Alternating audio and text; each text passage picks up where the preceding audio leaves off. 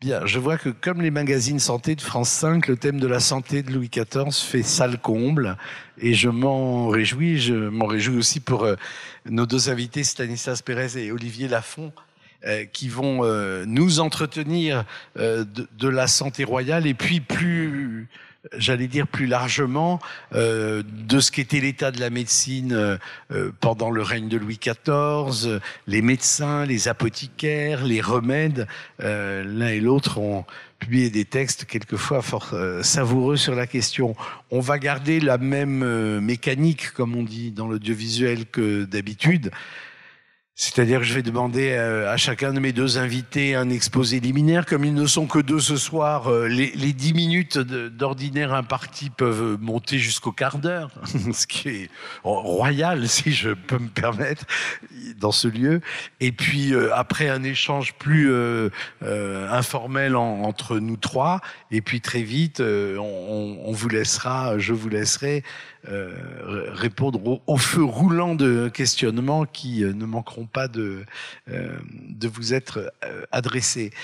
Euh, je, juste en, en petit mot d'introduction, on a croisé, alors évidemment, comme le, le cycle Louis XIV a commencé euh, en, en, septembre dernier, euh, beaucoup des thèmes désormais font écho les uns aux autres, se recoupent, euh, et c'est d'ailleurs assez intéressant de, de, dresser comme ça. Je pense que pour les plus assidus d'entre vous qui n'en auront raté aucune, comme moi, euh, on ressortira de là vraiment formidablement instruit sous plein de facettes différentes autour du règne de Louis XIV.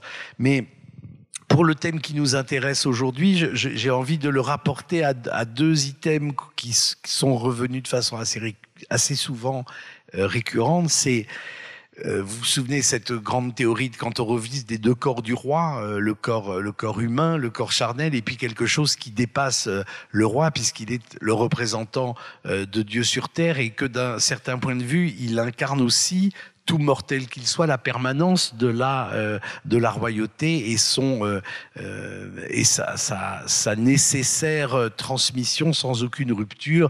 On avait longuement un soir analysé le roi est mort, vive le roi dans tous les, les, aspects de cette formule. Alors évidemment, c'est un thème, je pense, qu'on va retrouver parce que qu'en est-il d'un corps qui est royal, c'est-à-dire qui est humain mais un peu plus qu'humain, sans être euh, totalement divin, euh, quand il est euh, affecté des maladies de tout le monde. Et comment interpréter ces maladies Est-ce de la faiblesse ou est-ce au contraire une épreuve et, de ce point de vue-là, le registre ouvert depuis la Passion du Christ laisse, et dans la chrétienté beaucoup, laisse voir ce, ce caractère d'épreuve adressé à l'homme aussi excellent soit-il, d'une épreuve physique qui doit euh, traduire sa grandeur d'âme, son courage, son abnégation. Et on verra, euh, je crois que dans les grands épisodes de Maladie de Louis XIV, ce thème-là euh, sera omniprésent. Et puis, on l'a dit aussi de la de l'enfance à l'architecture de Versailles, de la chorégraphie au rituel de la cour, tout est politique chez Louis XIV. Alors, tout est politique dans la monarchie, mais dans cette monarchie euh, euh, totalement réalisée qui est la monarchie de Louis XIV, tout est politique. La maladie l'est-elle aussi? Eh bien oui, euh, la maladie c'est un enjeu politique et j'allais dire du, du, du, début à la fin, la mise en scène des derniers jours de Louis XIV, on les avait évoqués, puis on, on y reviendra. D'ailleurs, ce sera notre dernière séance de, de, du mois de décembre. La, la maladie l'agonie du roi et sa mort sont mises en scène dans le cadre de la, de la mise en scène générale de Versailles.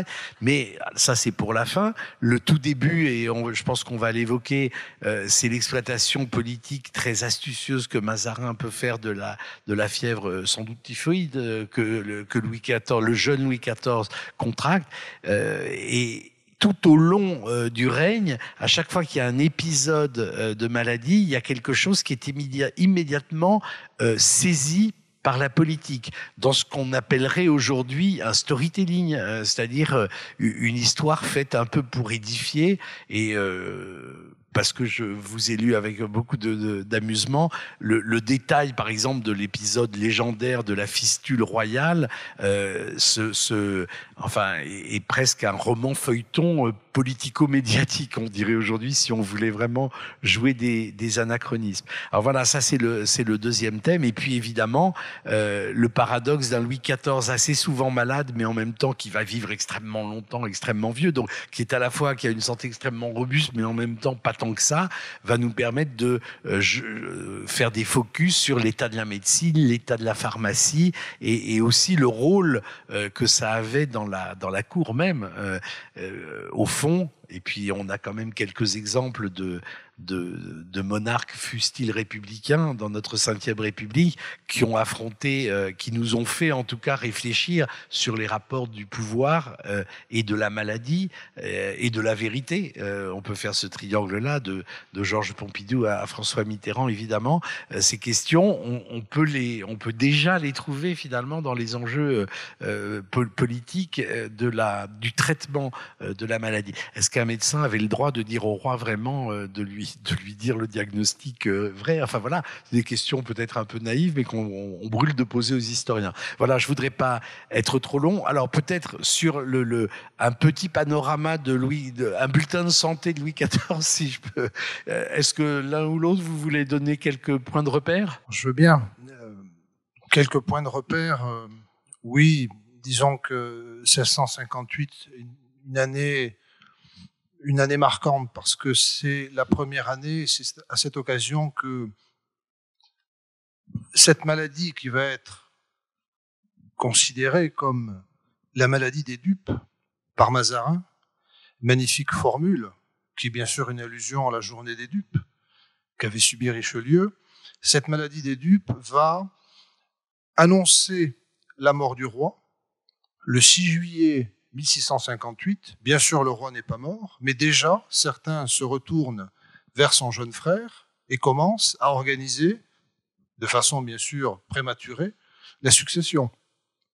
Et Mazarin, avec son génie politique inénarrable, mais qu'on adore narrer lorsqu'on est historien, bien sûr, va essayer de calmer les Parisiens, de contrer cette information, et en quelque sorte de traiter la désinformation par encore plus de propagande.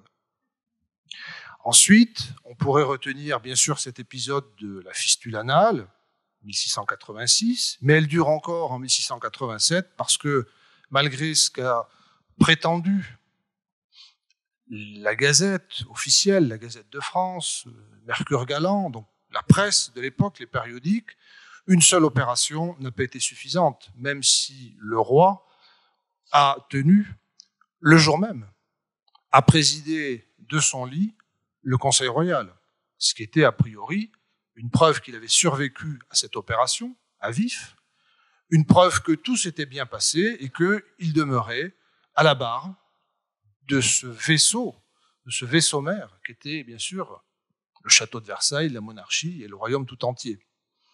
Alors, voilà pour deux épisodes qui sont vraiment déterminants que d'ailleurs très souvent les historiens ont considéré, les historiens du règne, comme des moments de, bascule, comme des années charnières.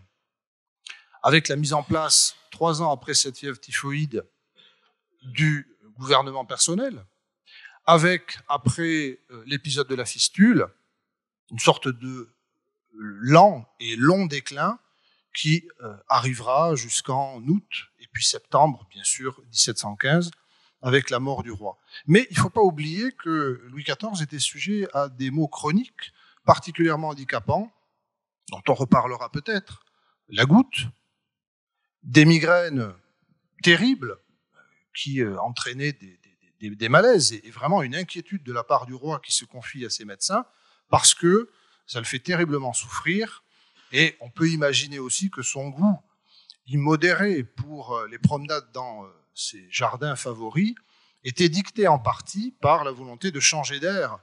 Et Dieu sait que lorsqu'on a la migraine, même si on ne supporte pas grand-chose, eh bien sortir d'un espace confiné, peut-être malodorant, était au moins, pas forcément un début de guérison, mais une forme d'atténuation du tracas provoqué par cette migraine. Et puis on pourrait parler du ver solitaire et de choses encore plus inconvenantes.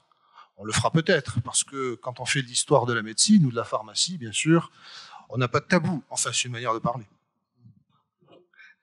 Monsieur Lafont. Alors, je voudrais évoquer une conséquence de la fièvre de Louis XIV. Euh, c'est que durant cette fièvre, euh, les médecins qui étaient à son chevet se sont réunis et ils ont discuté du traitement à appliquer. Et c'est finalement Vallot qui a décidé. On raconte que c'est le, médecin d'Abbeville qui, mais c'est faux. C'est Vallot qui a décidé d'administrer de l'antimoine.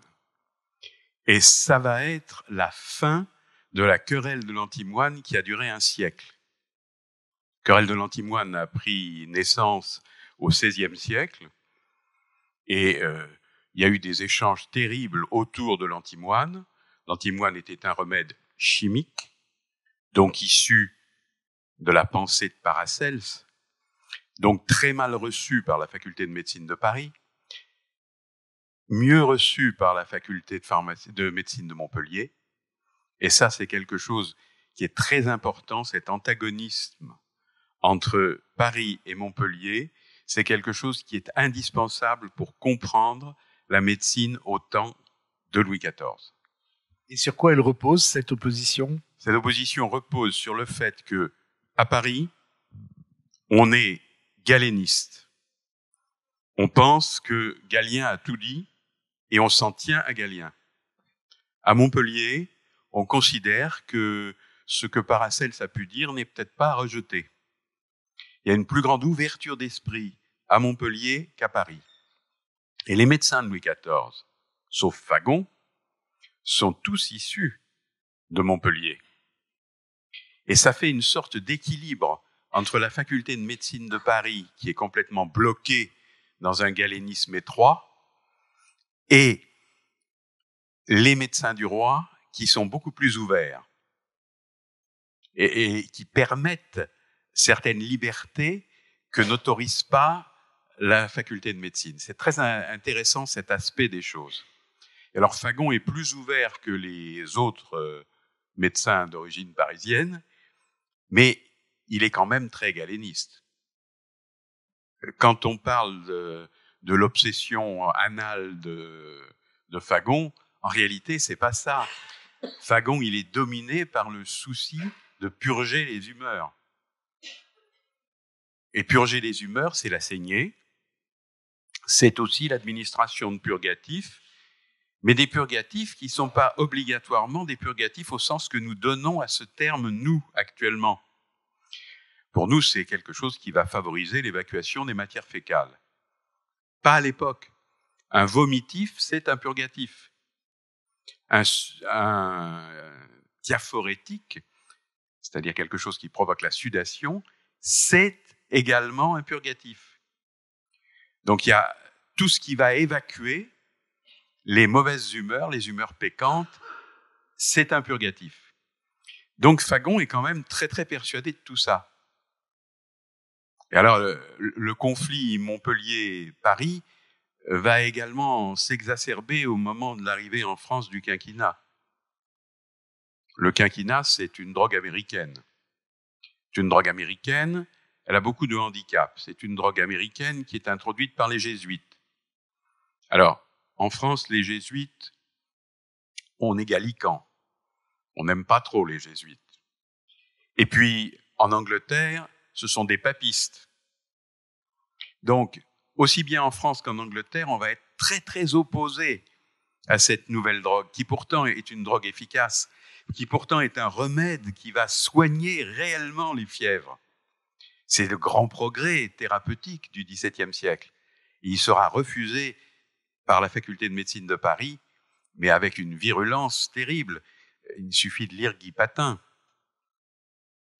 Et euh, ce refus du modernisme de Paris s'oppose au libéralisme un peu de la faculté de Montpellier. Et ça, c'est très important pour comprendre euh, toute la médecine de l'époque le roi était conscient de ces tendances médicales ou pas? Le roi a soutenu à plusieurs reprises, il a soutenu l'antimoine, il a soutenu le quinquennat. C'est lui qui a soutenu le quinquennat, et il a soutenu la circulation du sang. Si la circulation du sang a pu être enseignée, c'est parce que Louis XIV, conseillé par Fagon bien sûr, mais Louis XIV l'a imposé en la confiant à Dionys, qui n'était pas un médecin, qui était un chirurgien, ce qui rendait les choses plus faciles, et qui a été chargé d'enseigner au Jardin du Roi l'anatomie suivant la circulation du sang. C'était dans le cahier des charges. Donc ça, euh, c'est quand même une influence directe. Donc ça veut dire un Louis XIV, comme il l'a été dans le domaine des arts et tout, ouvert, curieux et euh, assez sensible à ce qu'on pourrait appeler la, modernité dans, dans, les combats de la discipline. Oui, et bien conseillé par Fagon. Oui. C'est trop oui, élogieux Un peu. Fagon mérite tous les éloges possibles. parce que le chef-d'œuvre de Fagon, Fagon n'a jamais rien publié. Alors, il y a un texte, manière de donner le quinquennat aux pauvres, qui est attribué à Fagon, qui, qui est imprimé d'ailleurs à Versailles, euh, chez François Muguet, qui était l'imprimeur de Versailles en 1684, si mes souvenirs sont bons. Bon. Mais le grand chef-d'œuvre de, Fagon, euh, je dirais que c'est la longévité de Louis XIV. Je voudrais revenir très rapidement sur, euh, sur l'antimoine. Euh, l'antimoine, c'est une substance minérale qui était considérée comme un poison et qui était surtout interdite par le Parlement. Ah, mais qui est un poison? Oui, à, forte dose. Et toute la querelle, bien sûr, toute la querelle de Il faut revenir à, l'étymologie grecque du, mot de, de remède, pharmacone, qui dit indifféremment le poison et le remède, puisque tout dépend et, de... Ce que dit, ce que dit Paracels, mm. c'est la dose qui fait le poison. Et toute la querelle de l'antimoine, en grande partie, est liée au fait qu'il euh, y a cette contradiction entre des, témoignages de, guérison remarquables et en même temps d'empoisonnement. Le terme d'antimoine provient tout simplement d'une anecdote. Alors, vrai ou fausse, je n'ai pas creusé, mais... C'est euh, une étymologie qu'on donne, mais ça vient plutôt d'une déformation de stibine. Voilà, exactement. Mais disons que pour beaucoup d'apothicaires et, l'histoire et, beaucoup, et beaucoup de, de, euh, de contemporains Louis XIV. Euh, alors l'antimoine, effectivement, a priori, ça va être inquiétant parce que pourquoi est-ce qu'on a une substance médicamenteuse qui est contre les moines? Parce que raconte la légende, dans un, monastère, on s'aperçoit que une partie euh, des, porcs qui sont élevés euh, se portent mieux que les autres et ils, avaient l'habitude en fait de manger dans une partie de, comment dire, du monastère où on a retrouvé euh, cette substance étrange qui au départ n'a pas vraiment de, nom et qui en fait purgeait ces porcs. Et on a eu l'idée de donner ceux qui purgeaient les porcs et qui du coup allongeaient leur vie, de donner cette substance aux moines de l'abbaye. Entre fortes doses, ils meurent et on considère que c'est une substance anti-moine. Malgré tout, puisqu'il y a toujours ces questions de dosage, alors ça c'est aussi l'argumentaire des opposants à l'antimoine en disant mais par définition c'est un poison donc on ne va pas utiliser un poison, attention au risque. C'est vrai que Valo prend, prend la décision. Quand on regarde la correspondance de Mazarin, on n'a pas les lettres de, de, Valo, mais quand on regarde la correspondance de Mazarin au moment de la fièvre typhoïde de juillet 1658, on s'aperçoit que, en fait, personne ne veut prendre la responsabilité de donner au roi un remède qui est officiellement un poison, qui, s'il tuait le roi, entraînerait par définition une crise politique majeure, la fin de la carrière du premier médecin, puisque on change de roi, et puis il a tué son principal patient, donc c'est quand même grave. Et en même temps, c'est la fin de la querelle de l'antimoine, parce que un remède qui aurait tué un souverain euh, serait par définition voué aux gémonies euh, pour, les siècles, pour les siècles des siècles. Précisément, euh, comme l'a dit le professeur Lafont très justement, la guérison de Louis XIV a été la plus grande caution possible et imaginable, alors qu'elle n'est pas scientifique. C'est-à-dire qu'on n'a pas refait le test, mais c'est la plus grande caution scientifique imaginable, puisque si le roi a été sauvé par l'antimoine, dans un état qui était jugé désespéré, puisque les factieux annoncent déjà la mort du souverain et à la cour, on, se prépare à la succession. Et puis le roi délire, euh, il devient incontinent, il perd ses cheveux. Euh, c'est, fièvre typhoïde, vraiment, produit des, symptômes euh, tout, à fait, tout à fait grave. Mais si ce remède a réussi à guérir le souverain, c'est la meilleure assurance de fiabilité possible et imaginable. Dans l'almanach qui est publié en 1659, le calendrier des postes de l'époque. Bon, maintenant, il n'y a plus tellement de calendrier des postes. Enfin bon, il n'y a pas que les postes qui, font, qui fassent des calendriers. Mais ce document, qui est quand même un document très, très, très répandu. 1659, on voit Louis XIV dans son lit, recevant les membres de sa famille. Et on a un ange au-dessus du lit à baldaquin, où on voit le roi, un ange qui apporte du ciel le remède, le remède miracle. Ce remède miracle, évidemment, c'est l'antimoine. Et le titre lui-même de l'almanach résume tout, la France ressuscitée. Quelle meilleure caution et quel meilleur éloge pour l'antimoine. Professeur Lafont. La quantité d'antimoine administrés à Louis XIV était extrêmement faible.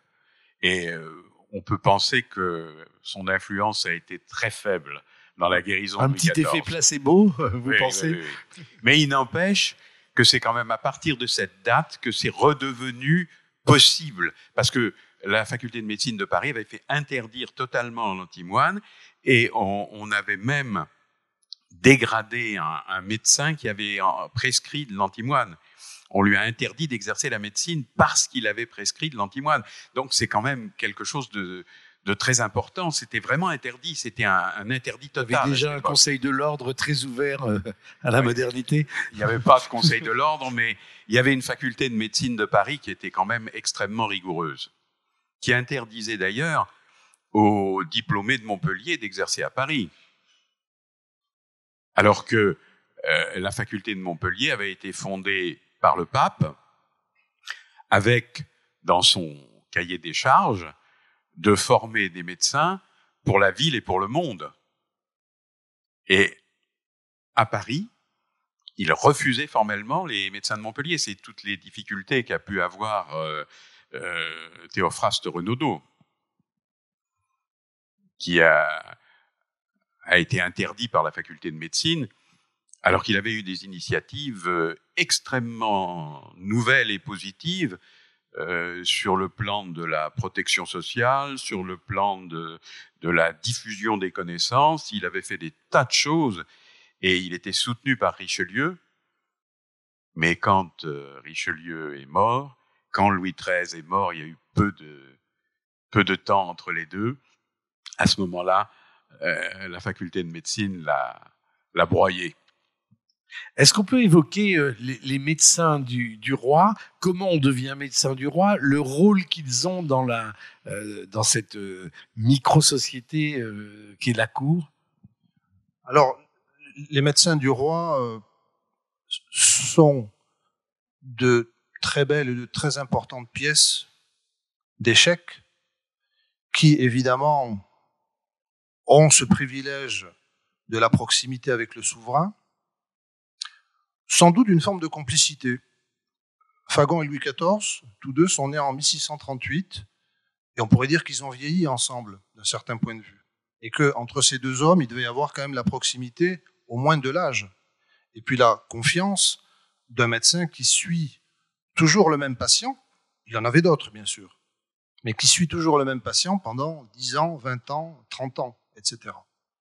Alors, euh, ces médecins doivent impérativement faire leurs preuves auprès d'aristocrates, de membres de la famille royale, et puis ça va crescendo. C'est-à-dire qu'on considère que si on a réussi à bien soigner une marquise, on peut soigner un duc. Si le duc est bien soigné, on peut soigner un prince. Si le prince est bien soigné, on peut soigner la belle-sœur du roi. Si la belle-sœur du roi est bien soignée, on peut soigner le dauphin. Et si le dauphin est bien soigné, au bout d'un moment, on dit, mais voilà, il a fait ses preuves, le médecin a fait ses preuves. Il y a eu toujours cette méfiance, me semble-t-il, de la monarchie à l'égard des médecins de Paris. Alors, c'est une question qui est, qui assez complexe. Certains ont dit oui, mais parce que ces médecins parisiens, ils sont proches des milieux parlementaires. Les médecins parisiens marient systématiquement leurs filles. politique avant d'être scientifique. Tout à fait, une méfiance qui est, qui est politique, parce que ces médecins marient souvent leurs filles à des avocats du Parlement, parce que ça leur permet voilà, d'être bien placés, on va dire, d'un point de vue social et d'avoir de, d'avoir de l'argent. Mais du coup, on a une méfiance par rapport à ces médecins qui pourraient être, on va dire, d'une fiabilité, ou en tout cas d'une voilà, d'une rectitude politique, entre guillemets aussi, contestable. Et puis il y a un autre élément aussi, je, je pense qu'il ne doit pas être négligé, c'est que traditionnellement, les médecins formés à Montpellier pratiquaient beaucoup moins de saignées. Quand on regarde le journal de santé de Louis XIV, on s'aperçoit que Fagon lui-même, qui pourtant avait la confiance du souverain, avait le plus grand mal à obtenir des saignées. Le roi voulait bien prendre des bouillons purgatifs, les lavements, pourquoi pas, on disait prendre médecine, mais alors la saignée, ça lui posait problème. Serait-ce la symbolique du sang? Serait-ce le risque d'hémorragie, mais qui est quand même très faible quand la saignée est bien pratiquée par le chirurgien? Serait-ce simplement, euh, au-delà de la symbolique du sang, le fait de, de, de, craindre, non pas la contagion, puisque le concept est extrêmement flou encore euh, à l'époque, mais le fait de, de souffrir pour être guéri n'est pas quelque chose qui est toujours évident. Alors que, à l'époque, euh, quand on, on, lit les traités de, de chirurgie, on parle de plein de choses, mais très rarement de la douleur infligée à vif, sans anesthésie, à la personne qui va être euh, opérée, ce qui, semble être paradoxal, parce que euh, la douleur, mais on sait que même dans le milieu médical et actuellement, il y a eu des progrès, mais la douleur ressentie en lien avec le traitement est souvent une, variable d'ajustement, si je puis dire, quelque chose qui est, un petit peu euh, minoré. Fagon saignait beaucoup moins à Louis XIV, euh, pardon, parfois, alors, saignait beaucoup moins que d'autres médecins parisiens, c'est vrai que c'est un Parisien. Les médecins précédents, Vallot et Daquin, très très rarement. Fagon n'obtient la saignée que lorsque Louis XIV souffre de migraines terribles et que là, il peut dire, mais sire, si vous voulez continuer à souffrir à votre guise, moi je vous conseille la saignée. Et on le voit, il y a cette négociation entre le médecin et le souverain euh, qui, à un moment donné, est obligé de, recourir euh, à la saignée, même s'il y a toujours eu vraiment une, une très grande méfiance par rapport à, ces, à, ces, saignées. Elles sont brocardées comme les lavements, comme les purgations sur le théâtre, mais c'est quand même quelque chose qui était redouté également par une partie de la population. Alors, la saignée, c'est sûr, c'est quand même un moyen de purger les humeurs. C'est une des armes qu'on a pour purger les humeurs. Parce que tout est dominé par cette question des humeurs. Et à Paris, peut-être plus encore qu'à Montpellier, même si à Montpellier aussi, c'est très important, les humeurs. Est-ce que vous pouvez peut-être faire un, un, petit point sur cette théorie des humeurs et, et l'importance qu'elle revêt dans la médecine de l'époque? elle, elle, a une importance fondamentale dans la médecine de l'époque. C'est la théorie hippocratico-galénique. Euh, le corps comporte quatre humeurs qui sont le, la bile jaune, le sang, le flegme ou pituite et la bile noire ou mélancolie. Donc ces quatre humeurs doivent être en équilibre pour que le corps soit en bonne santé. Si l'une de ces humeurs se met à être déréglée, là l'équilibre est détruit et c'est la maladie. Alors, chacune de ces humeurs est euh, associée à deux qualités aristotéliciennes. Vous savez que Aristote. Les quatre humeurs sont un écho aux quatre éléments fondamentaux Alors, de la théorie il y a une correspondance entre les quatre humeurs et les quatre éléments. Et par exemple, la bile est chaude et sèche. Bon, la fièvre est chaude et sèche. Donc, la bile provoque un excès de fièvre. Comment lutter contre ça? En donnant un remède qui, lui, sera froid et humide. Donc on va essayer de trouver un remède froid et humide pour s'opposer à cet excès de bile chaude et sèche. C'est ça qui domine totalement la thérapeutique de l'époque. Alors, l'humeur défectueuse, on l'appelle l'humeur pécante, on va essayer de l'éliminer. Et une bonne façon de l'éliminer, c'est la saignée ou la purgation. Avec tous les sens du mot purgation. Ce sont les deux façons d'éliminer l'humeur pécante. D'où le recours permanent à la saignée. qui fait partie du, du jeu. La chirurgie, euh, quelle place elle a alors euh, La chirurgie, elle intervient quand il y a quelque chose euh, à enlever, quelque chose à modifier. oui, par, par- par exemple, si on, on- on révoque le- la fistule que, dont je parlais tout à l'heure, on peut être étonné finalement parce que depuis Hippocrate, on sait qu'on peut euh, opérer une fistule et que ça n'ait pas été fait tout de suite. Oui, mais avant d'opérer le roi, on réfléchit. Et ça a joué beaucoup. Et puis, il y a un autre élément qui apparaît également dans le journal de santé, c'est que avant de passer à l'opération, les euh, médecins du roi ont utilisé quantité de, de- de remèdes détersifs, qui ont aggravé les choses. acides, qui ont sans doute creusé, euh, voire même provoqué directement, d'un certain point de vue, la, la- la- la fistule. On a des descriptions douloureuses pour euh, la personne qui les a vécues et pour la personne qui, les lit et qui, essaie, non pas d'imaginer les choses, mais enfin, qui, essaie de reconstituer et qui quand même prend conscience que finalement, la querelle entre les médecins et les chirurgiens n'aurait-elle pas, de certains points de vue, aggravé la fistule royale, puisque les médecins ont promis au roi de le guérir sans passer par une opération, avec des produits qui ont justement aggravé son état, et au bout d'un moment, ils ont été obligés de, de s'avouer vaincus et de laisser la place. Mais c'était quasiment un affront d'un certain point de vue, en tout cas une, une, une dérobade. Euh, ils ont été obligés de laisser la place aux chirurgiens en se disant, mais le chirurgien va quand même avoir du mal parce qu'il y a eu énormément, enfin, il y avait énormément de, de- de décès consécutifs aux opérations. C'est le grand triomphe de la chirurgie. À Oui. partir de ce moment-là, la chirurgie a, Voilà. a eu sa place, toute sa place. Dans le siècle de Louis XIV, Voltaire rend hommage non pas à la médecine, mais à la chirurgie, en faisant allusion, plus ou moins directement, à la fistule. Mais on sait que l'opération a été testée sur les pauvres de l'hôpital général de Versailles, qui parfois d'ailleurs ne survivaient pas aux premières tentatives d'opération et dont les corps étaient euh, transportés nuitamment. Euh, On disait aux familles, euh, enfin quand famille il y avait bien sûr, hein, que c'était une mort naturelle. Euh, le chirurgien euh, a été obligé de se faire la main, si vous me passez l'expression. Et il ça- a inventé un superbe euh, scalpel Oui, qu'on a, qu'on a- qui a été exposé et d'ailleurs. qui est, au, qui est qui est au musée d'histoire de la médecine, oui. Ça, ça veut dire que les, les enjeux médicaux, finalement, euh, ont, besoin. Enfin, il y a une sorte de dialectique entre les soins apportés aux patients royal et les, les bénéfices politiques que les, euh, telle ou telle tendance médicale va pouvoir, euh, euh, dont elle va pouvoir bénéficier dans les Incontestablement. bien sûr. incontestablement. Aujourd'hui, on dirait que euh, la santé du président peut être récupérée politiquement.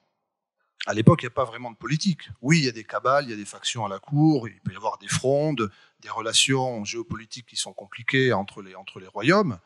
Euh, mais les corporations ont tout intérêt à montrer qu'elles soignent bien. Alors, les corporations, j'entends par là les médecins, les chirurgiens, les apothicaires, et qu'à chaque fois, euh, une guérison qui va être très, très médiatisée, pour utiliser cet anachro- anachronisme qui n'est quasiment pas d'ailleurs un anachronisme, bon pour l'époque, mais le fait de médiatiser une guérison, ça va servir les intérêts d'une corporation ou à l'intérieur d'une corporation d'un clan.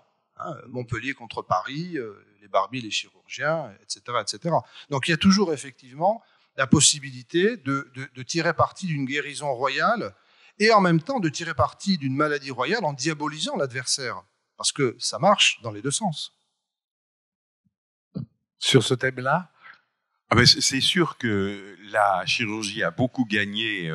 Félix a gagné beaucoup d'argent, mais euh, la chirurgie a beaucoup gagné à cette euh, opération de la fistule, au point que c'était devenu tellement à la mode que tout le monde voulait être opéré de la fistule, même s'il n'en avait pas. Et les chirurgiens devaient refuser, parce que vraiment, il y avait des cas où c'était la mode.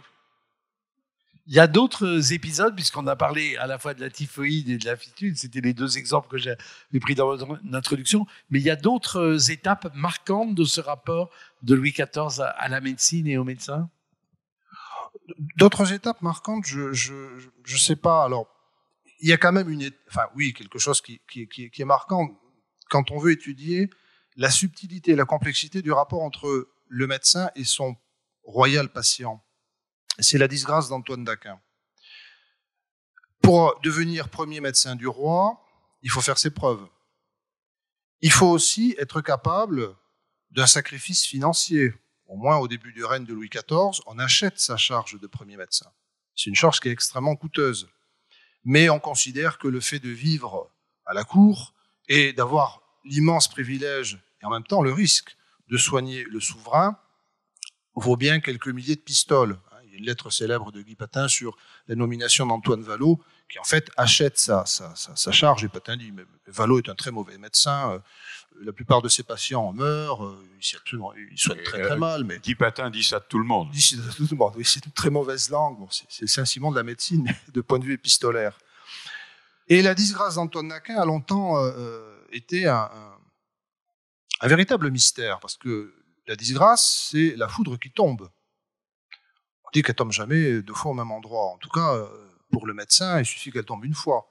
Et cet individu qui avait toute la confiance du roi, qui a pu, précisément d'un point de vue institutionnel, euh, mener un certain nombre d'innovations, avec la création quasiment de l'ancêtre de la Société royale de médecine, la Chambre des universités, euh, qui permettait précisément aux grandes dames de Paris aux médecins de Montpellier de pouvoir exercer à Paris. Alors ça n'a pas duré longtemps. Il y a eu quantité de procès et on a cassé la décision. Euh, en tout cas, on a cassé l'institution quasiment, j'allais dire, dans, l'œuf parce que il y avait là, à un moment donné, un, un, privilège exorbitant qui avait été donné au premier médecin du roi, c'est-à-dire d'autoriser ceux qui, comme lui, venaient de Montpellier de pouvoir exercer à Paris. Donc là, il y avait toute une coalition contre le premier médecin. Mais c'est pas vraisemblablement la raison de sa disgrâce. On a des mémoires notamment qui évoquent Madame de Maintenon et qui laissent penser que peut-être ce médecin aurait fait une allusion aux rapports intimes entre Louis XIV et Madame de Maintenon. Je ne sais pas si exactement au début de sa relation, mais on est quand même en 1693. Et cette remarque, cette indiscrétion aurait pu euh, provoquer la chute brutale du jour au lendemain, le médecin lui-même n'a jamais su pourquoi, enfin, il n'a jamais su, on n'a aucun témoignage expliquant que le médecin avait eu conscience à un moment donné où, connaissait exactement la raison de cette disgrâce. Il est obligé de quitter la cour du jour au lendemain. Et c'est vraiment quelque chose de, catastrophique. Euh, ces disgrâces permettent toujours aussi aux souverains de montrer qu'il peut favoriser quelqu'un, mais que du jour au lendemain, euh, il a la main sur tout. C'est-à-dire il est dépendant de personne, même il est de celui qui le soigne. Exactement, il est dépendant de personne, même de celui qui le soigne, qui finalement, puisqu'il le soigne, connaît bien sûr une grande partie de son intimité, de sa vie entre guillemets privée, même si l'essentiel de la vie d'un souverain est une vie publique. Mais il y a des thèmes qui ne relèvent pas de la médecine. Ce que nous on appelle la sexualité relevait davantage de la morale chrétienne, donc du confesseur, mais qui lui aussi permet de purger. Mais l'âme, pas le corps. Et le médecin, même s'il peut purger le corps, il n'est pas censé, même si dans le régime de vie galénique, bien sûr, il faut éviter tous les excès, mais il n'est pas censé s'intéresser ou aborder cette question-là. Alors, on peut imaginer que Daquin euh, ait dissuadé Louis XIV d'avoir, que sais-je, trop de rapports ou de rapports excessifs avec Madame de Maintenon, étant donné qu'il euh, était sujet aux migraines, à la goutte, etc., etc. Mais ce genre de remarque aurait pu tout à fait justifier sa disgrâce. Une disgrâce qui intervient du jour au lendemain. Euh, Daquin, euh, pardon, oui, Daquin ne reverra plus jamais Louis XIV, il quitte la cour, et heureusement, il avait réussi entre-temps à placer ses enfants, mais pour lui, c'est terminé. Et c'est toujours un avertissement, ces disgrâces servent toujours d'avertissement pour les autres courtisans qui sont proches du roi, mais qui se disent, mais au moindre faux pas, tout peut s'arrêter. J'ai rien de particulier à dire là-dessus. mais euh, en revanche, euh, la, la, manière dont euh, un médecin peut monter comme ça à la cour, puis à un moment descendre, ça veut dire quoi? Ça veut dire qu'il y a une rivalité entre eux? Dans, dans le corps médical. On, on, on, joue des coudes pour approcher la cour d'abord, le roi ensuite? Alors on joue des coudes ou pas, parce que par exemple Guy Patin n'a jamais cherché. Du tout, du tout. Guy Patin était à Paris, il était très satisfait d'être à Paris, il faisait des, des commerces euh, de livres euh, un peu illégaux, il, il soignait euh, un certain nombre de gens et surtout il écrivait beaucoup. Alors il écrivait des lettres absolument extraordinaires. Quand il a commenté les travaux d'Harvey sur la circulation du sang. Il a dit la circulation du sang est inutile à la médecine, nuisible, et il l'a refusé complètement. C'est quelqu'un d'extraordinaire, Guy Patin. C'est un, un, médecin extrêmement cultivé qui a la plus grande bibliothèque privée euh, après celle de Mazarin, ce qui est quand même pas mal, qui a tout lu et qui chaque fois qu'il faut prendre une position vis-à-vis d'une découverte ou de quelque chose comme ça, prend la mauvaise. Chaque fois. Vous en, tirez une, vous en tirez une conclusion sur les gens qui lisent beaucoup euh? J'en tire une conclusion sur le fait que ça ne suffit pas. Il faut en tirer une conclusion sur ceux qui ont beaucoup de pouvoir, parce que il est le doyen tout-puissant de la faculté de médecine de Paris. Il est respecté de par son érudition, mais euh, à un moment donné, euh, c'est quelqu'un qui il a une verdeur aussi de parole qui est absolument extraordinaire. Pour moi, c'est vraiment le, c'est vraiment le Saint-Simon de, de la, médecine. Il y a des expressions vraiment tout, tout, à fait remarquables. Et, il, y a, une poésie, mais une poésie. L'antimoine a, a, tué euh, plus de gens que le roi de Suède euh, n'a pu en tuer, par exemple. Il qualifiait euh, d'eau de lessive le remède qui avait été donné à Louis XIV en 1658, contenant de, de l'antimoine. Et lorsqu'il critique la nomination de, de Valo, il dit mais euh, Valo est un très mauvais médecin. D'ailleurs, il a essayé de, soigner euh, un, intendant général, l'intendant général des finances, qui avait eu une, crise d'apoplexie après avoir perdu un million au, jeu. Il s'appelait Gargan, et bien sûr, le surnom dès le lendemain était Gargantua, le surnom du médecin qui avait tué le dénommé Gargan. Il est d'une virulence extraordinaire. Lorsque celui qu'on appelle euh, Quercetanus, euh, c'est-à-dire Duchesne de la Violette, meurt, il dit des choses, mais absolument effroyables sur lui. Et lorsqu'il euh, rédige des libelles contre Théophraste Renaudot, il est d'une vulgarité, d'une grossièreté absolument incroyable. Et lorsque, dans une séance euh, à la faculté de médecine, où il voulait interdire à un médecin nommé Chartier, euh, qui était un médecin du roi, hein, mais euh, pas l'archiatre, mais un, médecin du roi, il, voulait lui interdire de parler il y avait un problème euh, juridique avec le Parlement de Paris. Enfin, c'était assez compliqué. C'était dans l'affaire de l'antimoine. Et euh, en, séance, le, le, nommé Chartier, qui n'était pas né de la dernière pluie, avait fait venir un huissier qu'il avait dissimulé derrière une colonne. Et euh, lorsque Guy Patin a voulu le chasser, il a fait appel à l'huissier qui est venu lire l'arrêt du Parlement et à ce moment-là, Guy Patin, en public, a dit qu'il s'en torchait du, de l'arrêt du Parlement. Naturellement, quand après il a été euh, question de le traîner en justice, il a dit qu'il n'avait jamais dit ça, mais les gens l'ont bien entendu, qu'il s'en torchait, qu'il s'en frottait le cul. Voilà ce qu'il a dit en, séance. Alors, on, a parlé des médecins, euh, on va revenir euh, peut-être tout de suite. Vous citiez tout à l'heure les, bases théoriques euh, de, la théorie des humeurs. Il faut dire que les, les, sciences sont dans un rapport toujours de modélisation vis-à-vis de la politique ou que, le, par exemple, l'exercice du pouvoir se réfère à des théories scientifiques. Le roi soleil et l'astronomie, ça n'est pas pour rien. La, la, médecine, les découvertes de la médecine, les polémiques de la médecine sont aussi finalement, euh, au XVIIe siècle, ont des enjeux politiques. Les grands philosophes ont toujours à un moment donné une théorie médicale.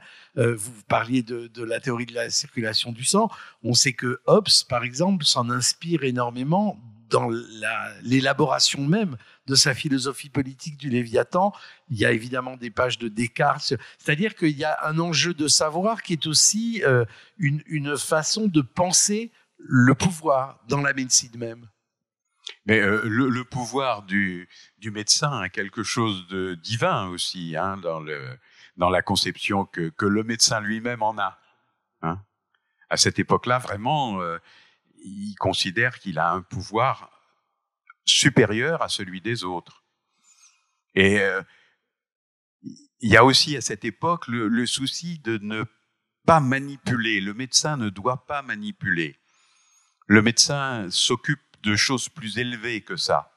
Et c'est pour ça qu'il laisse au chirurgien le soin d'intervenir. Lorsqu'il y avait euh, des démonstrations euh, d'anatomie, le médecin en chair dissertait.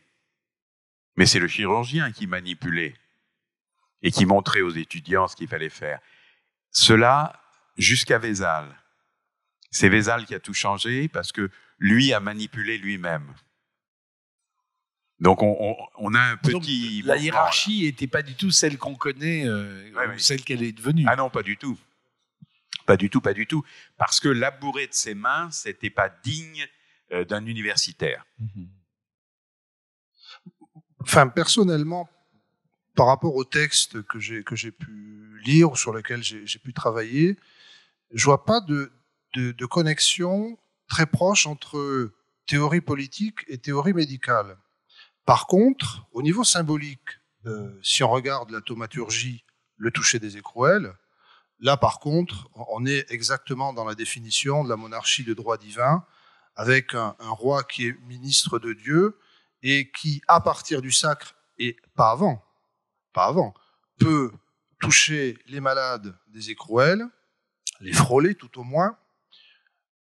Le roi te touche, Dieu te guérit. Hein, la formule est, est restée bien sûr euh, célèbre, même si pour la petite histoire, contrairement à ce que Marc Bloch avait euh, indiqué à la fin des rois thaumaturges, hein, ce livre immense, euh, la formule le roi te touche, Dieu te guérisse n'apparaît pas au XVIIIe siècle. Dès le sacre de Louis XIV en 1654, on a les deux formules en fait qui sont qui sont utilisées et qui n'avaient pas autant de, de comment dire de sens différents comme Marc Bloch a voulu, le dire. C'est au XVIIIe siècle, on est dans le désenchantement de la monarchie, donc une forme de, subjonctif de, de conditionnel masqué. On n'est pas sûr que que cette thaumaturgie va fonctionner.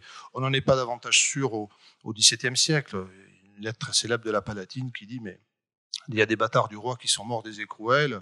Ça prouve bien que le roi n'a aucun pouvoir parce que si de son propre sang des enfants peuvent attraper ces écrouelles sans être guéris par le royal attouchement, ça prouve bien que on est là dans le, on est là dans le miracle.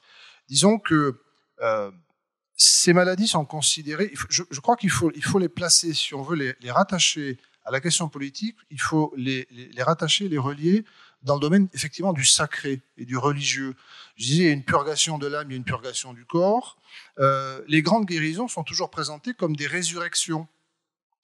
Louis Dieudonné, mais qui est redonné d'un certain point de vue en 1658 et même en 1686, parce que, euh, bien sûr, les protestants euh, utilisaient la fistule pour démontrer que Dieu punissait Louis XIV de la révocation, pour la révocation de l'édit de Nantes. Parce qu'on on est très près hein, dans, sûr. le- dans la, Bien la entendu. chronologie. Et du coup, un an, deux ans plus tard, la guérison théorique, puisqu'il y aura trois, quatre opérations en réalité, quatre opérations plutôt.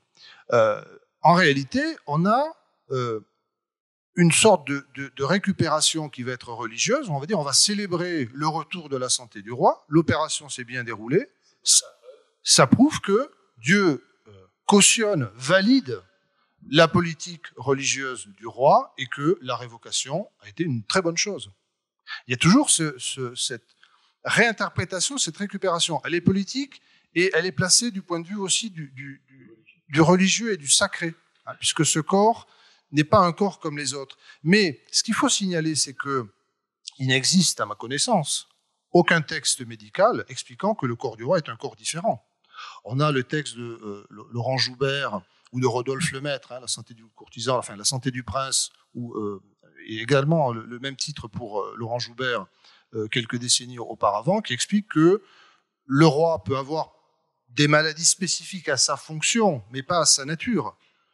Il a le même sang, euh, les mêmes organes, la même peau, la même chair que tout le monde. Là-dessus, il n'y a pas de discours scientifique spécifique Donc corps pas dans son corps humain qu'il est spécifique et qu'il est Pas divin. C'est dans la fonction Exactement. Oui, oui, c'est dans sa fonction. hein. Là-dessus, euh, on a effecti- effectivement des textes qui vont dans le sens de- de- de- d'une définition de ces fatigues du pouvoir. Euh, on en a plein. Alors, bien sûr, il y a le, le- le modèle, le modèle christique. Euh, Christine de Pisan, dans son, son ouvrage sur euh, Charles V, explique déjà que le poids de la couronne sur les épaules d'un mortel, c'est- c'est quelque chose de terrible. Et la théorie des deux corps du roi permet pas toujours de, répondre à ces questions. Euh, pour les médecins, la théorie des deux corps du roi, ça les aide pas vraiment. Ça les aide pas vraiment parce que eux, ils sont censés suivre, soigner et si possible guérir euh, un homme fait de chair et de sang. Voilà. Alors, l'exploitation politique de la fistule, c'était quelque chose d'extraordinaire. Lorsque Louis XIV euh, veut faire savoir qu'il est guéri, il décide de venir à Paris. Il décide de venir à Paris et c'est déjà extraordinaire parce que il vient pas souvent à Paris. Euh, il se méfie de Paris, il affronte tout ça. euh, bon, donc il vient à Paris, il va à Notre-Dame et quelque chose d'extraordinaire, il accepte de dîner à l'hôtel de ville. Alors ça, les, les, les échevins sont absolument ravis, ravis, parce que c'était la première fois. Ils vont Depuis Louis. XIII. oui. Louis XIII était venu, mais pas Louis XIV, à cause de la fronde, à cause de tout ça. Et donc c'est une, c'est une réception absolument grandiose, extraordinaire. Et alors, euh, moi j'ai eu l'occasion d'étudier tout particulièrement un, un apothicaire qui s'appelle euh, Mathieu François Geoffroy, qui était échevin à cette époque, il était premier échevin de Paris à cette époque-là. Et donc, dans, ses, mémoires, enfin, c'est pas, pas ses mémoires, c'est son carnet, il indique euh, que il a eu l'honneur de servir Monseigneur le Dauphin à la réception, alors que le prévôt des marchands servait le roi. C'était l'ordre hiérarchique. Le prévôt des marchands servait le roi, le premier échevin servait. C'était extrêmement hiérarchisé. Et alors après, il se trouve que Louis XIV a voulu exploiter cette euh, réception qui symbolisait le pardon qu'il accordait à la ville de Paris après la fronde. C'était très fort politiquement. Donc pour l'exploiter, eh bien, il y a eu les gravures, les gravures qui ont été sur des calendriers, il y en a eu plusieurs, et il y a eu les médailles. Et il se trouve que l'apothicaire que j'ai particulièrement étudié était euh, chargé, en tant que premier échevin, de la diffusion de ces gravures et de ces médailles. Et c'est quelque chose qui l'a occupé pendant un certain temps. Il, allait à Versailles, euh, il est venu, je crois que c'est à deux reprises à cette occasion à Versailles.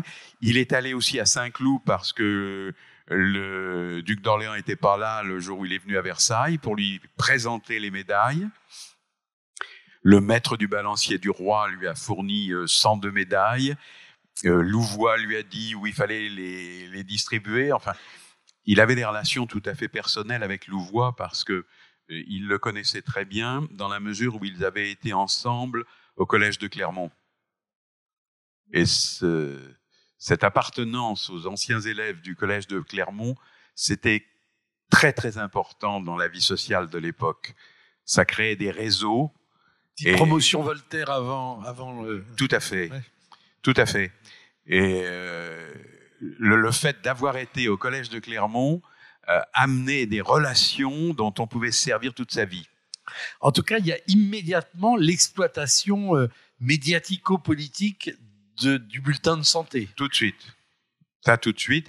Et ça a été assez répandu parce que euh, on, trouve euh, des médailles euh, sur le marché actuellement commémorant ça et, on, peut voir à la Biennale au Grand Palais de temps en temps ils vendent des, des estampes de du banquet ou des estampes de l'accueil du roi de, devant l'hôtel de ville.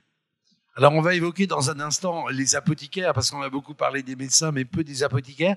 Mais juste auparavant, euh, par exemple, l'épisode de la fistule, pour les historiens, il y a quelque chose de formidable, c'est que les carnets des, médecins font une sorte de journal de bord d'une précision absolument euh, extraordinaire. Il y a un matériau historique formidable.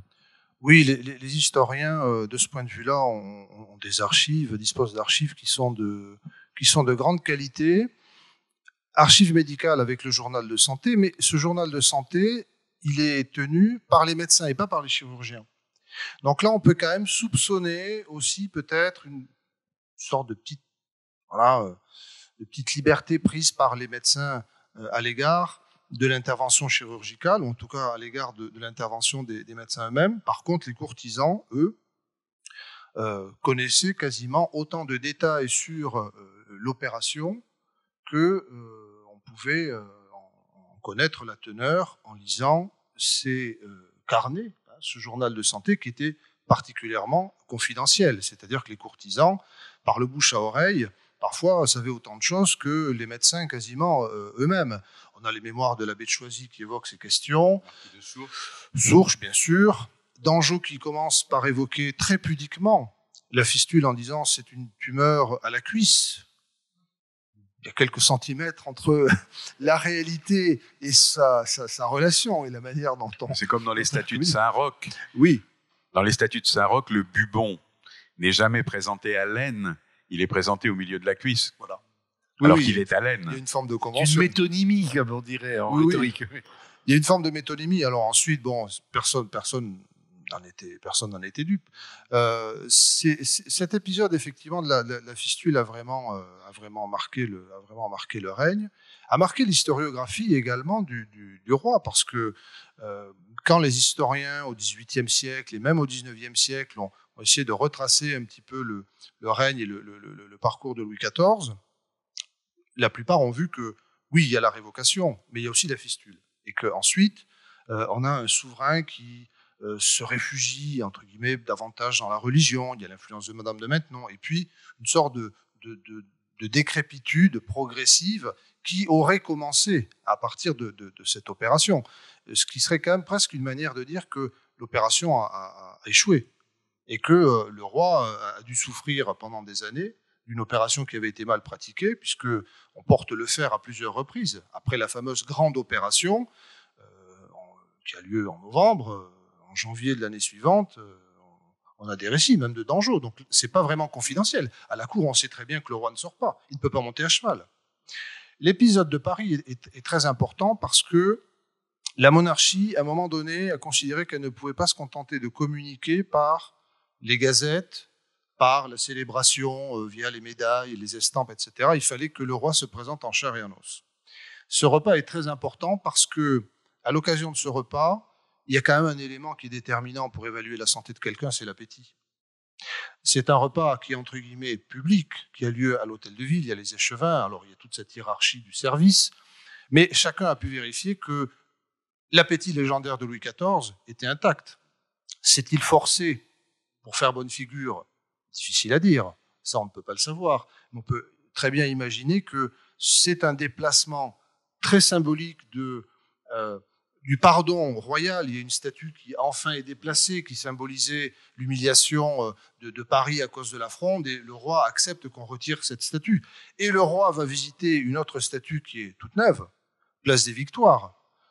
Euh, il n'y est pas la première fois, à l'inauguration de la place des précisément à cause de la fistule. Voilà. Par contre, on ne peut pas y aller. Il fait le déplacement, il voit cette statue alors qu'il n'existe plus, Maintenant, il y a une statue et qui n'était pas très jolie d'après les commentateurs de l'époque. Oui, mais qui n'était peut-être pas tous forcément. Pas très heureuse, parce qu'il y, avait Louis XIV et il y avait une espèce de victoire qui était au-dessus. Voilà. Et c'était pas très très joli. Euh. A priori. Au mieux, c'est le cas maintenant, alors, c'est ça? Peut-être, peut-être. c'est un autre problème. Mais surtout, ce qui avait été noté, euh, notamment par, euh, par les protestants, c'est l'idolâtrie dont Louis XIV faisait l'objet. Parce que et Saint-Simon. Oui, et, Saint-Simon dit exactement la même chose. Mhm. Euh, la statue avait comme dédicace Wiro Immortale, l'homme immortel. Et ce roi qui vient de, de réchapper à la fistule et à l'opération, il vient contempler finalement son corps immortel, qui, en fait, et, qui en plus est, magnifié par de, quatre feux qui brûlent aux, quatre coins de la pièce, de la place. Et il y avait une chanson à l'époque euh, c'est la feuillade qui avait payé euh, l'érection de la statue, la, création de la place, etc. Et euh, la, feuillade Sandier, tu as mis le roi, tu as mis le soleil entre quatre lanternes. Les apothicaires, alors, est-ce que vous voulez bien nous en parler un peu et leur rapport avec les médecins? Alors, les, apothicaires, euh, bon, les, apothicaires, c'est une profession qui est apparue euh, à Bagdad vers le Xe siècle. Euh, là, on a eu des sayyadillas qui sont les, les, premières personnes qui sont officiellement, exclusivement en charge de la préparation, de la dispensation des médicaments.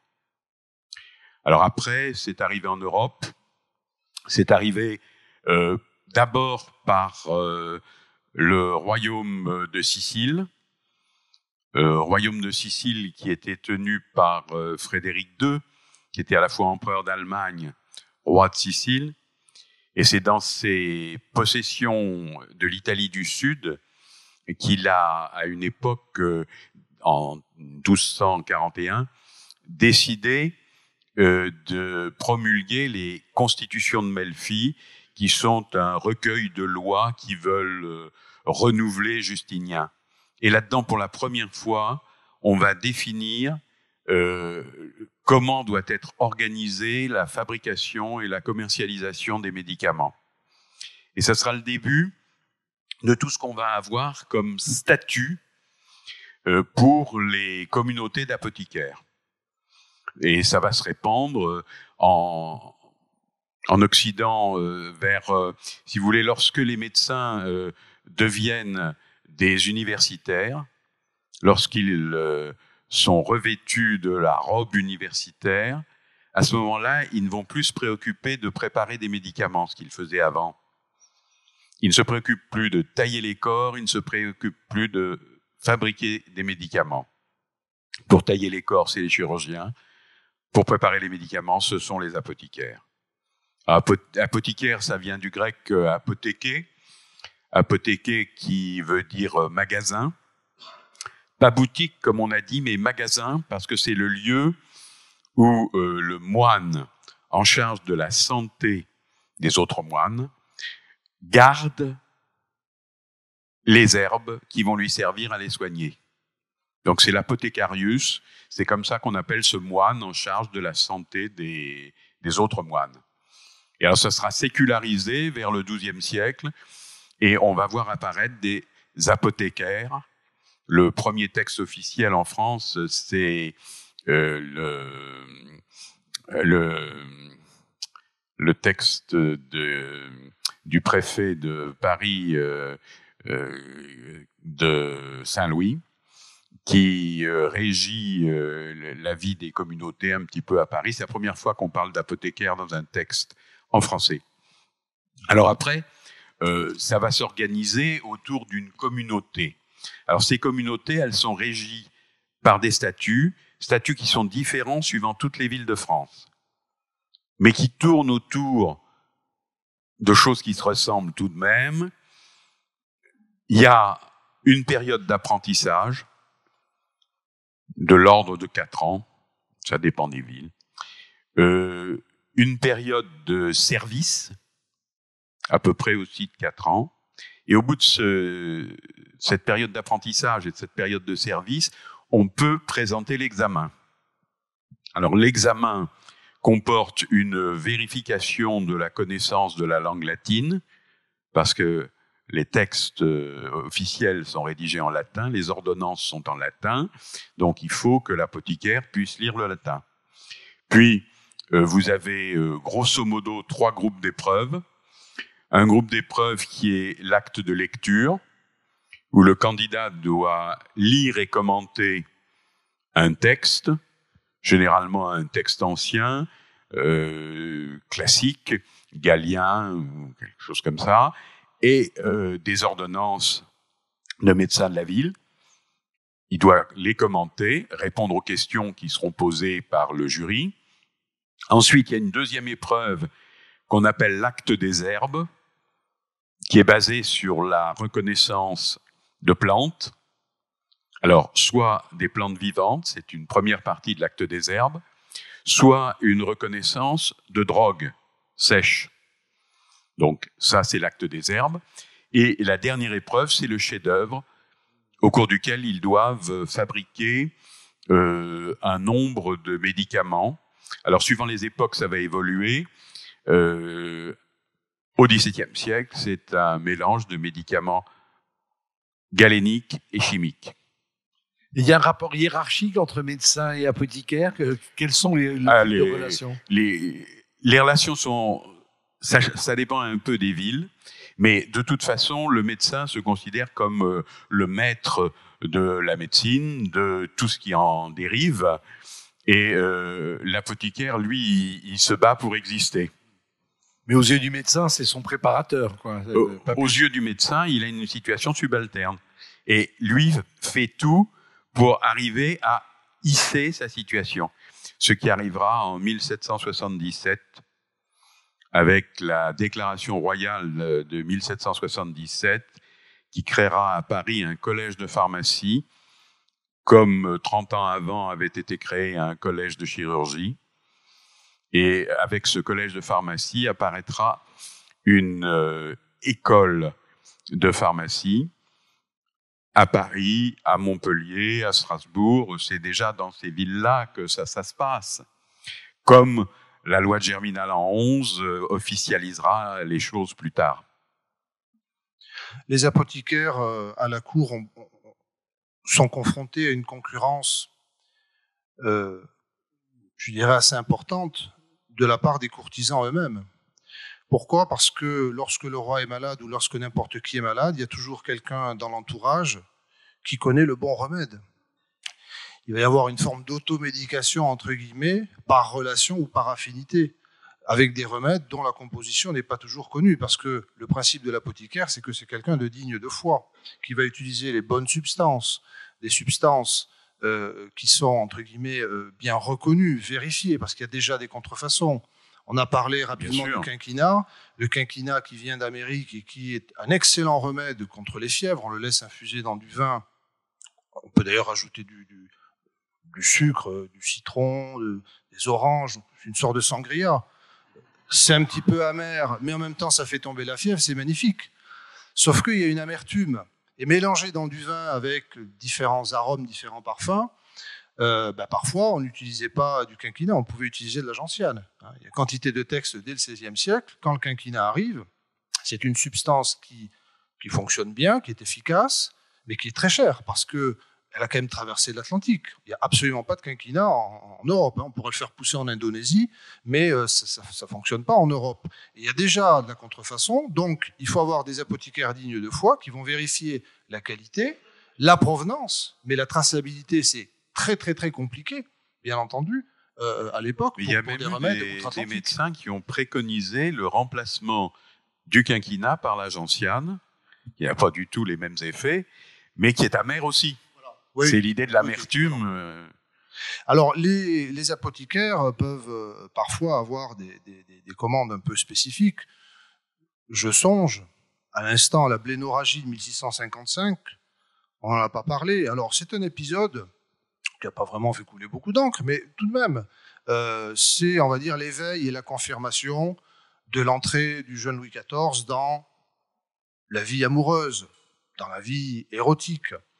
Il a une blénorragie et euh, les euh, théories de l'époque concernant la médecine, et en particulier les remèdes, considéraient que pour redonner force et vigueur à un membre qui avait perdu son énergie ou, d'un certain point de vue, sa dureté, il fallait employer quelque chose qui ressemblait, mais presque visuellement, à l'organe en question. Il y a un exemple très connu qui circule dans les traités du XVIe siècle. Quel meilleur remède pour le cerveau que les cerneaux de noix? Quel meilleur remède pour la boîte crânienne que les coques de noix?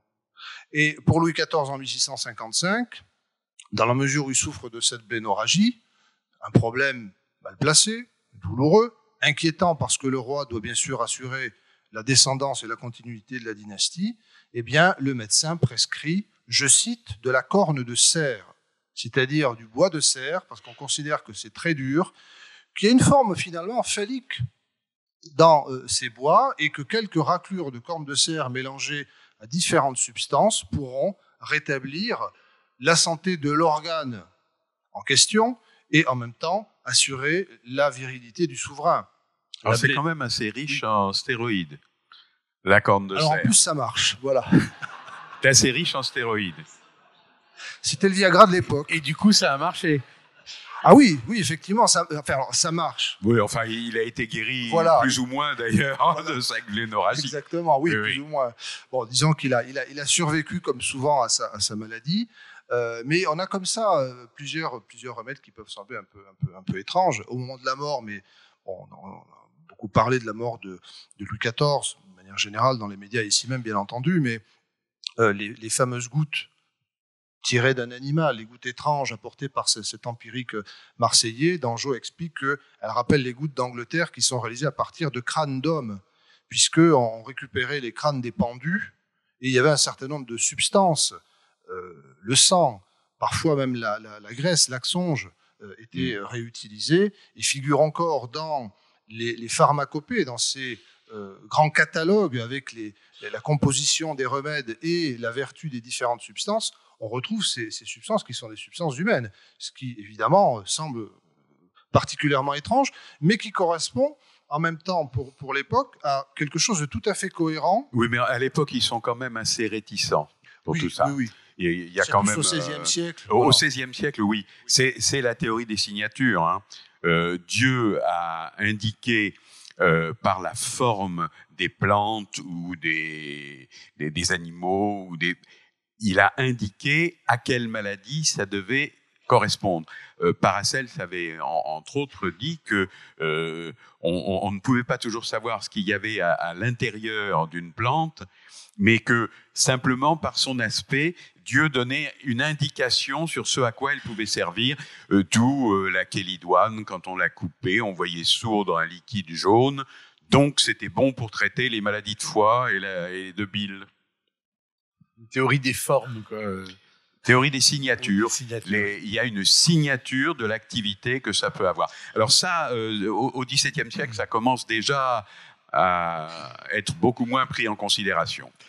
Avant de vous laisser interroger nos, nos invités, car l'heure tourne, peut-être, euh, comme on est resté quand même entre la fistule et la blénorragie, dans des zones un peu... On pourrait dire quand même un mot des, du mal de dents, parce que c'est aussi quelque chose d'assez récurrent chez Louis XIV. La campagne de Flandre, il souffre des dents, le mariage du dauphin et tout, et ça a été un mal, l'incident est Ah bah, très qui, qui est allé euh, très loin, puisque quand un manipulateur maladroit euh, lui a arraché la moitié du palais, euh, ça a été terrible, parce qu'après, il avait une entrée euh, tout à fait risquée. C'était vraiment euh, quelque chose de très dangereux. C'est en fait euh, la deuxième fistule du roi. C'est la fistule nasopalatine, hein, une, une dent qui est, qui, est, qui est arrachée, il y a une partie du palais qui saute en même temps, il y a une carie de l'os, donc euh, Et, des odeurs. des odeurs pestilentielles.